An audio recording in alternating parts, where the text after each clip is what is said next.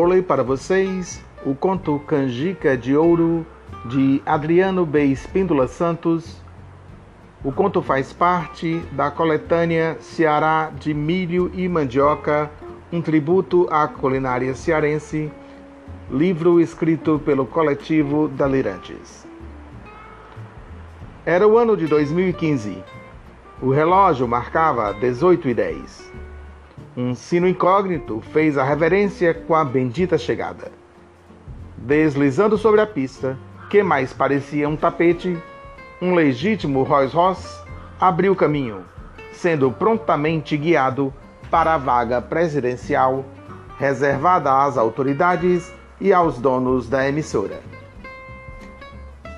Marilza Diniz aportara nos estúdios da televisão local com roupa de gala, granfina, qual uma rainha inglesa, anunciada pelas mãos do requintado Alfredo Bozzi. Naquela altura, com os anos que deixava correr e não mais contava, para não se sujeitar à dúvida do amanhã, a galardoada relutara ser acessório de um adereço. Alfredo, amigo de longa data, declarava, um pouco exaltado, que ela não era adereço coisíssima nenhuma, que a roupa era que a completava e não o contrário. O chofer fora dispensado. Alfredo mesmo se prontificou a abrir a porta e pegar a sua mão divina, como dizia. Aproveitando o instante em que Marilza acenava para os jornalistas e espectadores, Alfredo ia ajustando a roupa para que, pensava, não prejudicasse a exibição da sua obra-prima confeccionada a dedo por longos seis meses desde que Madame recebera o anúncio da premiação. O acompanhante Alfredo a conduzia lindamente. Mostravam-se sincrônicos, bailando num caminhar sutil, como um belo casal de cisnes. Houve, no entanto, um ligeiro descuido, quando um fotógrafo se colocou entre os dois, sendo acossado pelos seguranças com tanta brutalidade que foi preciso a madame intervir. Deixem o rapaz, ele só está tentando cumprir o seu trabalho. Para se ter noção da distinção da mulher, de pronto os seguranças foram colocados de lado. Não se sabe se algum superior os, boi, o, os boicotou, para enfim seguir o fluxo da beleza que comoveu o lugar. Faltando 30 minutos para subir ao palco, Marilza fora assaltada por um amor incomensurável e despencou a chorar para o desespero dos presentes, sobretudo de Alfredo. Madame, não faça isso, pelo amor dos deuses. Já Vossa Alteza estará no palco para o delírio dos convidados não pode desmanchar a maquiagem e o vestido belíssimo que lhe fiz. Marilza simplesmente o ignorou e continuou a choramingar, perdida entre sonhos e lembranças, porque provara um digno quitute regional, servido aos convidados de gala. Um pote de canjica gourmet.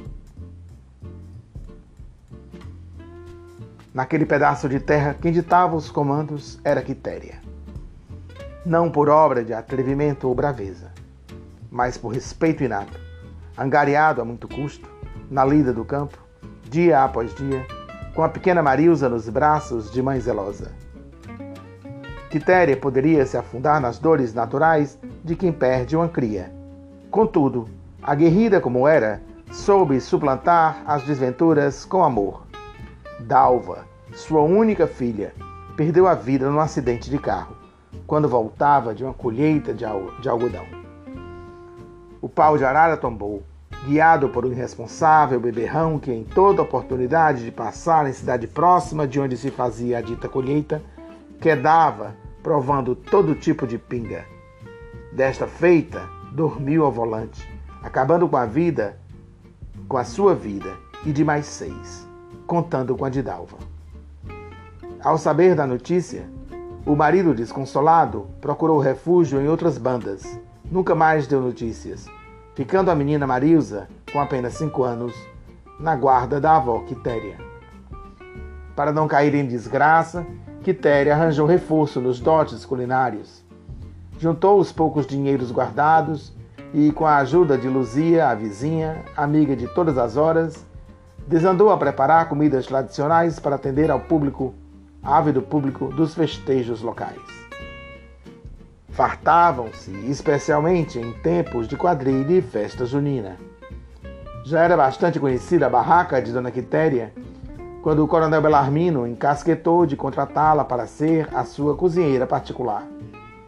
Forçou a corda até arrebentar, alegando que, se não aceitasse, seria obrigado a caçar a autorização para o funcionamento da barraca, que falaria, ora mais, ora menos, com o padre Libório e o delegado Demirval para impedirem a sua participação em qualquer evento.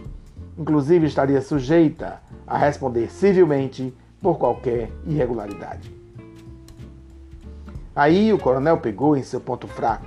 Lógico, sabia que a menina Marilza era os queridos da avó e que, por força das circunstâncias, estava, bem dizer, irregular. Não possuía expressamente a declaração do poder público para ficar com a neta. O engano que a fazia crer era de que o relatar o documento fosse necessário. Não o era, de forma alguma. Seria prescindível, ou melhor, irrelevante lutar por algo que já possuía. Era sua neta e todos sabiam, e isso deveria lhe bastar. Mas Quitéria, pelos anos na roça de trabalho duro, não tivera tempo de estudar, não discernia letra alguma. alguma. Com parcos estudos, o velho coronel levou-a para onde queria, perto de suas vistas, e assim a menina teve de ir junto. Manhã de 23 de agosto de 1961, 6h30. Quitéria e Marilza rumaram para a fazenda Bom Repouso. Lá foram recepcionadas pelo próprio, o poderoso coronel Belarmino Siqueira. Ao passar os olhos das aquisições, sim, era como se possuísse novas cabras ou vacas para o rebanho. Demorou-se ao mirar as curvas da mocinha Marilza. Quitéria estremeceu os ossos de horror. Ela sentiu que era mau presságio, mas não podia pelo menos ali, agir de outra forma. Logo, o coronel despachou-a, mandando que o, que o capataz, um caboclo conhecido pela fama de espezinhador e matador, de alcunha meia-noite, as dispusesse em suas acomodações. Falar em acomodações é extrema bondade, pois que na verdade mais parecia com curral abandonado. Da porta mesmo se via o rebuliço. Pequenas, panelas jogadas com restos de comida, duas cadeiras arrebentadas que só seriam teriam serventia para o fogareiro, uma pia suja de sangue, com pescoços de galinha entupindo a passagem de água, e uma mísera cama, que, segundo meia-noite, era para os forasteiros passarem uma bela noite de sono. Quitéria, arrepiada, sem quaisquer meios, se pôs a ajeitar o alojamento, que ficava a meio quilômetros pelo menos da casa grande. Meia-noite, antes de voltar aos serviços urgentes, disse que a distância era proposital para que ninguém escutasse os rumores que porventura pudessem surgir ali e para que se exercitassem na caminhada até a casa grande para chegarem bem dispostas ao trabalho. Marilza, desde que chegara, não abriu a boca, a não ser para soltar os murmúrios advindos do choro. A avó prometera que fariam de tudo para subir dali o mais rápido de possível. Mas os dias foram correndo, escassos, sem que houvesse uma luz. As primeiras noites passaram em claro, com medo de serem surpreendidas pelo olhar sedento de meia-noite, ou arrebatamento do patrão, que gostava de pregar surpresas indesejadas. Quitéria notara a gravidade e por isso não largava a menina. Pôs a seguinte condição para o espanto do patrão, logo no segundo dia: Coroné, ficamos aqui, contanto que não me afaste de minha menina. Se não for atendida, me mato. O coronel se zangou com o afoitamento, compreendendo que já sabiam do paradeiro das servas. O padre e o delegado, inclusive, determinaram que não comprometesse a saúde das duas, porque eram conhecidas e benquistas na região. Fato bastante controverso e que, e que Quitéria usara a seu favor era possuir à disposição, para qualquer hora do dia ou da noite, os ingredientes para preparar as melhores comidas.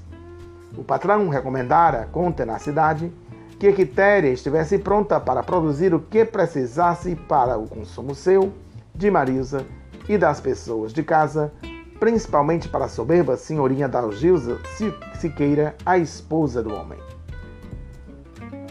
Contando dois meses de trabalhos forçados, Quitéria recebeu ordens expressas e diretas de Adalgisa para que, se, para que aprontasse um banquete, pois em uma semana receberiam as mais importantes figuras políticas da região. Nesse ínterim, além de alimentos tradicionais como arroz, feijão e carne seca, elaborou bastante canjica e mugunzá, aproveitando o excesso da colheita. Os chefes da região lambiam os beiços, como se estivessem no banquete em casa real. Elogiaram tantas vezes, notadamente a canjica, feita com milho novo, graúdo, apanhado na fazenda. Havia um modo diferencial no preparo. Quitéria raspava o milho, deixando uma textura leve do grão cozido e mole para que desmanchasse na boca. Marilza, que revezava com a avó nos tratos, se empanturrava com as sobras do caldo, ainda prestes a ir para o forno. Ela sabia, como ninguém, o ponto e indicava o momento exato de seguir para o cozimento. Nem mesmo Quitéria era capaz de adivinhar o abençoado ponto e confiava cegamente nos propósitos da astuta menina. Com a, com a saída dos poderosos, Quitéria começou a limpar a cozinha, ágil, com receio de ter de varar a noite naquilo que já durara já quase um dia. O coronel adentrou, adentrou o recinto com ares de animal que fareja a caça. Quitéria, que era de sentir avisos sobrenaturais, agarrou a menina. O coronel determinou que Marilza fosse ajudar a velha copeira na limpeza da sala. Marilza se agarrou mais à avó. O velho fez sugestão de puxá-la, quando Quitéria, por impulso, sacou a faca que limpava e colocou-a rente à garganta do sujeito. Ele se assombrou Jamais esperaria tal reação de uma subalterna franzina. Logo, revidou com um murro na faca que a fez parar do outro lado da cozinha. Se atreva, senhor. Pense que estou de brincadeira?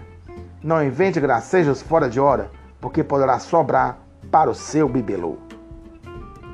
Na mesma madrugada, aproveitando o ensejo da festança, Quitéria aprumou o burrinho desconjuntado e moribundo que dormia invariavelmente ao relento, perto do alojamento, catou as poucas roupas que tinham, preparou comidas, fez uma trouxa e rumou com a neta para a cidade, especificamente para a casa de Luzia. Esconderam-se lá durante a noite, Quitéria e Marilza, em meio à aflição da amiga, que temia uma rebordosa do coronel. Se a veste não, minha amiga, não deixarei rastro. Pela manhã, cedinho, antes do galo cantar, eu e Marilza vamos pegar nosso rumo. Dito e feito. Com os tostões guardados, arrumaram-se num velho pau de arara, tentando olvidar os prejuízos do passado que vitimaram a filha e mãe d'Alva, e partiram para a cidade grande, Fortaleza. Bem chegaram, em que pese a admiração com a opulência e o medo de serem engolidas pelo concreto, conseguiram se arranjar com as irmãs de caridade no convento que ficava próximo à conhecida Avenida 13 de Maio. Não tardou para Quitéria ser efetivada como cozinheira do lugar. Com o tempo, ganhou a confiança da Madre Superiora e refez a vida, completa, completando a renda com a venda de canjica de porta em porta. E, como era de se esperar, a canjica caiu nas graças dos vizinhos, depois de clientes de outras freguesias. Com três anos morando em Fortaleza, teve a ajuda das irmãs para conseguir uma casinha no bairro do Benfica, estabelecendo-se ali, sem se desligar dos afazeres do convento. E Marilza, a mais querida, menina de fino trato, alcançou com boas notas uma vaga na prestigiada Escola Nossa Senhora das Graças, onde concluiu os estudos ginasiais. Enquanto estudava para o vestibular de medicina da Universidade Federal do Ceará, vendia as canjicas na porta de escolas e faculdades, passando a ser conhecida nas redondezas como a menina da canjica de ouro. De fato, a massa e a pitada generosa de canela reluziam ao sol, dando a impressão a quem a visse de ser uma porção de ouro. Por insistência de Marilza, a avó abriu um comércio no bairro, suprindo de início as famílias tradicionais que saíam de seus bairros para comer a iguaria, comparado aos famosos pastéis de Belém, o que rendera incremento da marca Canjica de Ouro, nada mais digno.